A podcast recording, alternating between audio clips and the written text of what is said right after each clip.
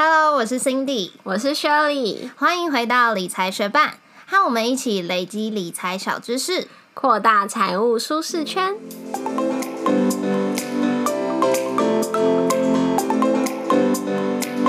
在节目开始之前，我们先要来感谢一位匿名赞助者，他用五十块来赞助我们，做出更好的内容。他说。加油！我都早上起床听，谢谢这位学伴愿意用我们的声音开启你的一天。那我们会继续加油的。节目准备开始喽！当一间公司宣布它要减资，你觉得它在告诉你一个好消息还是坏消息？先来说说什么是减资。减资就是为了要减少公司的资本额，那它透过的方式就是让总股数变少，以便来减少公司的资本额。对，因为资本额的计算方式就是股票面额乘以总股数，所以只要减少股数就可以降低资本额。对，那看到消息，我会没办法马上就先判断说这个消息是好是坏，因为减资有不同的方式嘛，所以每一种方式带给投资人的影响不太一样，可能就要先判断说是哪一种减资的方法，才能判断消息的好坏。减资有分成三种。一种是库藏股减资、打消亏损减资跟现金减资，的确是要先知道是哪一种减资，才会知道手上的股票股价会有什么变化，后续该注意哪些消息。那今天就来一起认识这三种减资的方式吧。那就先来谈谈什么是库藏股减资。你知道什么是库藏股吗？我知道，就是公司存放在公司内的股票，不是在市场上流通的股票。对，如果公司觉得目前的股价低于公司股票应有的价值，那公司可能就会把自己已经发行的股票买回来，存在公司，就称为库藏股。那如果把库藏股注销来减少股本的话，就是库藏股减资。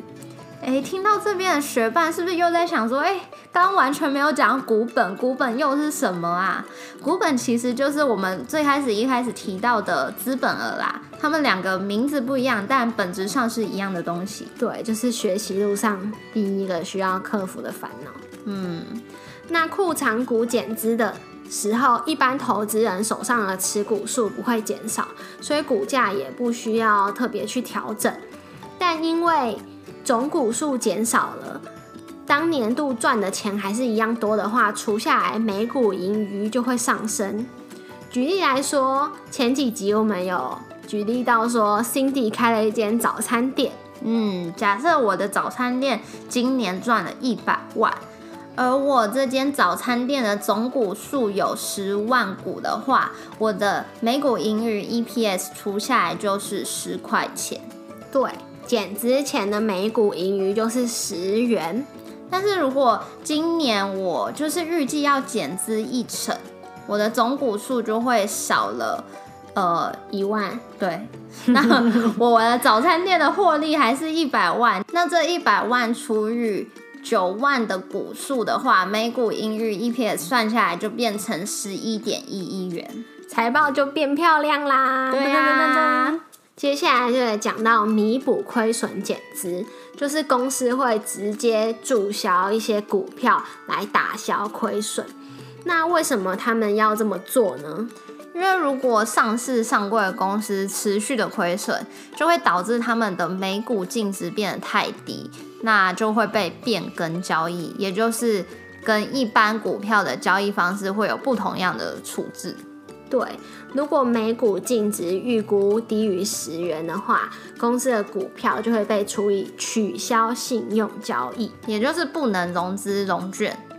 对，那如果每股净值低于五元的话，就会被变更为全额交割。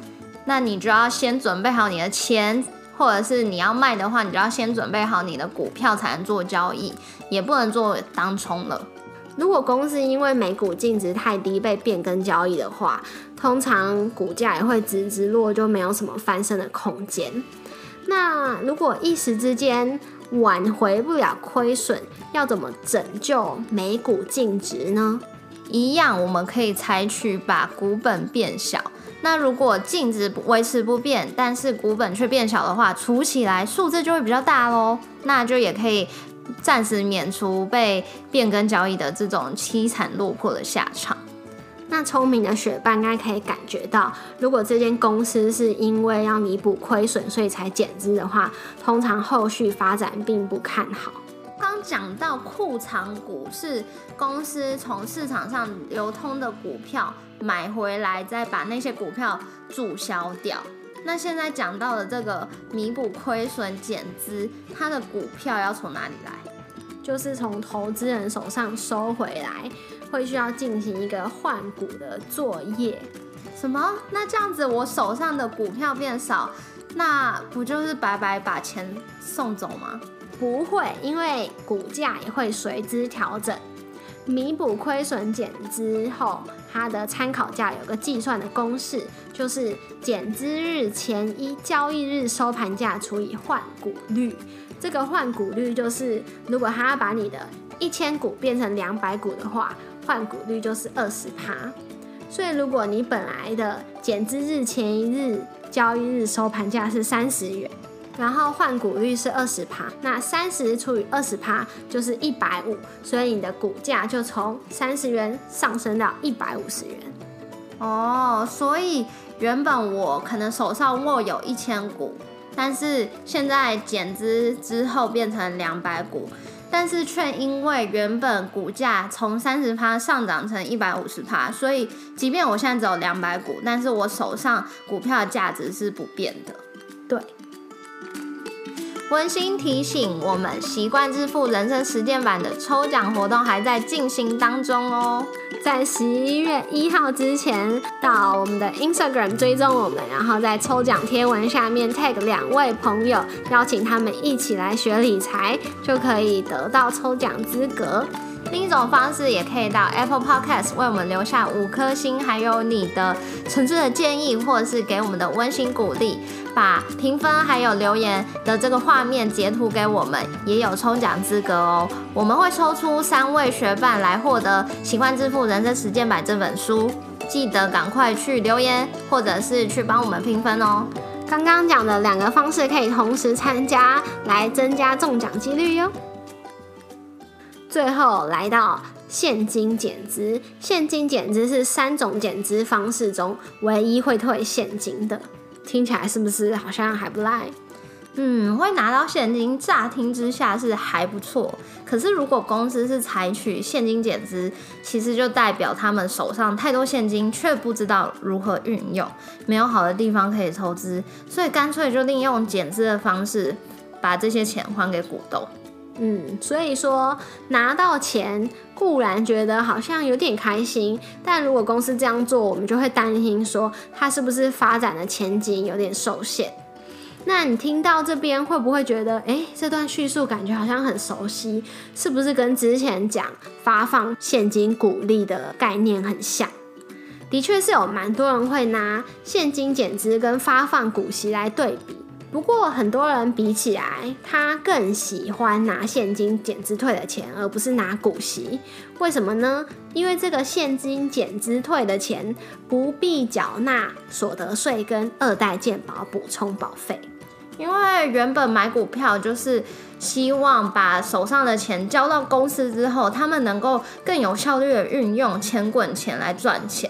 但今天公司减资，就是将股东投资的钱退还给股东，那有点像是退费的概念，所以就不用缴纳股利所得税还有补充保费那些费用了。